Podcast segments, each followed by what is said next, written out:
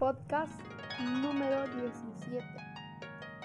En este podcast hablaremos sobre los programas, el escritorio, la creación de iconos, el escritor, administrador de dispositivos. Vamos a comenzar, mi nombre es Evelyn y esto es un podcast. Número 1, escritorio. El escritorio de Windows es aquella interfaz de software que ha sido finalmente creada con el objetivo de generar un espacio de cómodo y fácil acceso a los programas y operaciones disponibles en una computadora. Número 2. Creación de iconos en el escritorio.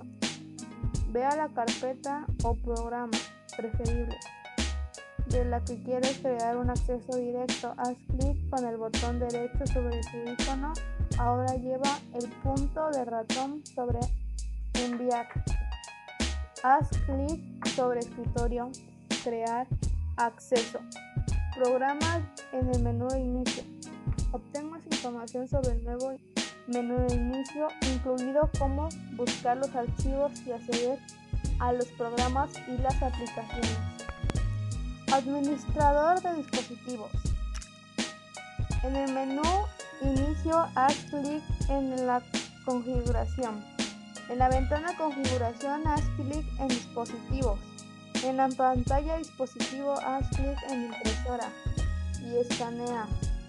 En dispositivo conectados y en categorías, opciones de configuración relacionadas, haz clic en administrador de dispositivos.